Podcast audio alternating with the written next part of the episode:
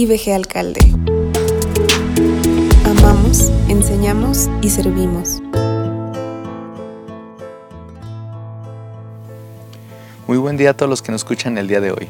Para nosotros sigue siendo un gran gozo poder compartir esta serie de reflexiones del Evangelio de Lucas. Ya casi estamos por terminar esta serie de reflexiones. El día de hoy, 23 de diciembre, tendremos una reflexión del capítulo 23. Este capítulo consta de 56 versículos que podemos dividirlo en cuatro momentos diferentes, que generalmente los conocemos como la pasión.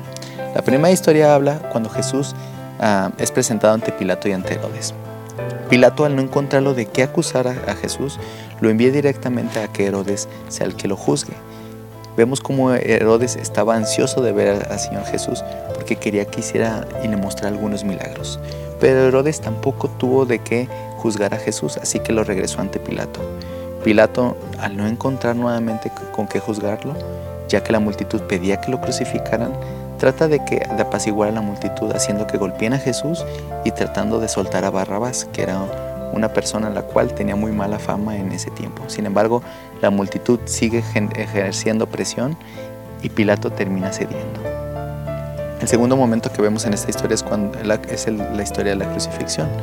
Vemos cómo llevan al Señor Jesús al monte Gólgota a ser crucificado. Durante el camino aparece en la historia un tal Simón de Sirene, que ayuda a Jesús a cargar su cruz. Que esto nos debería hacer cuestionar y preguntarnos, ¿verdad? ¿Por qué necesito a alguien ahí en ese momento? Yo puedo pensar que siempre en medio del dolor y la necesidad necesitamos a alguien que nos apoye, que nos ayude. Y eso no es porque no se pueda, sino también Jesús nos enseña una humildad en medio del dolor. El tercer momento que aprendemos en esta historia es la muerte del Señor Jesús, donde vemos que al morir la tierra quedó completamente en tinieblas y el velo del templo se rasgó. Esto con un significado de que ya teníamos libre, libre acceso al Padre. El cuarto momento que encontramos en esta historia es la sepultura. Vemos que un hombre justo ah, llamado José de Arimatea, miembro del consejo, pidió el cuerpo de Jesús, se lo pidió a Pilato para llevarlo a un sepulcro que jamás había sido usado.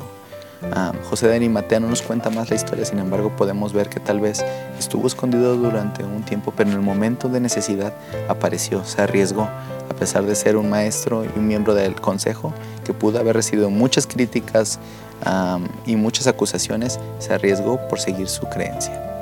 ¿Qué podemos aprender de este capítulo en general? En lo personal yo aprendo del perdón. Jesús nos da una cátedra de cómo perdonar en medio de las situaciones complicadas y perdonar inclusive a quien menos creemos que lo merece. Jesús en este capítulo soportó a varios que lo ofendían, por ejemplo a los mismos fariseos, a los maestros de la ley, también a Pilatos, quien lo cuestionaba constantemente tratando de provocar a Jesús para que dijera que era un rey y así tener algo con qué juzgarlo ya que recuerden que en la autoridad romana solamente había un, rey y un emperador que era César. Si alguien se propiciaba, propiciaba rey, en realidad tenían algo de qué acusarle. Otro personaje es Herodes, que solo se burlaba de él para tratar de que Jesús hiciera algún milagro y así usarlo para su propio beneficio. Otras eran la multitud, que, lo que, que eran los mismísimos que gritaban que lo crucificara. Tal vez en medio de esa multitud había personas que el mismo Jesús había sanado o de los que seguían a Jesús para simplemente tener algo que comer. Otro personaje que fue ofendido por el Señor Jesús y de una manera muy fuerte fueron los mismos soldados que le pusieron corona de espinas, le pusieron un manto, lo golpearon, le dieron de beber vinagre y se burlaban de él. Inclusive también dos ladrones se burlaban de Jesús, vemos en la historia. Los dos ladrones que llevaron a Jesús y fueron crucificados al lado de él.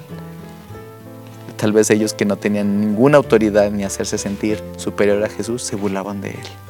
Al último vemos como uno de ellos se arrepiente y no sé, el Señor Jesús le dice que ese mismo día estaría con él en el paraíso.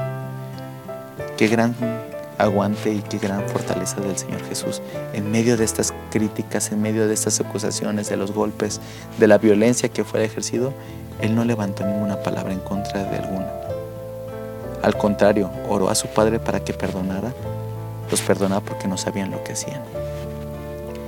Aquí el punto no es de que otros hagan lo que quieran con nosotros o siempre tengamos que ceder si nos ofenden, sino que Jesús nos muestra una manera de responder, de controlarnos y de perdonar a quienes nos ataquen. Perdonar a los demás no significa que los que pecan contra nosotras no deben rendir cuentas en sus actos, ellos rendirán en algún momento. Ni tampoco significa que debemos colocarnos en situaciones en las que las personas puedan continuar tratándonos mal. Más bien, perdonar significa tratar con amor a quienes nos han tratado mal y no albergar resentimiento ni ira hacia ellos. Si alguna vez te has preguntado cómo perdonar cuando no lo sientes de corazón, el ejemplo del perdón de Jesucristo en la cruz es el mejor y el único ejemplo que necesitas conocer tal vez. A veces se nos olvida que hay cosas que no siempre nacen del corazón, pues tendemos a sentimentalizar todo, sino de una profunda decisión basada en principios de vida bien definidos. Recuerden, el perdón es una decisión.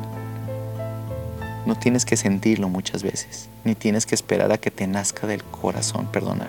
Simplemente toma la decisión de perdonar porque el perdón es una manifestación de amor y un amor que nos mostró el Señor Jesús. ¿Hay alguien en que perdonar? ¿Hay alguien que tengas que perdonar? Pregúntatelo el día de hoy y que ese sea el, el reto que te lleves hoy. Les mandamos un fuerte abrazo y nos escuchamos el día de mañana. Buen día. Amamos, enseñamos y servimos. IBG Alcalde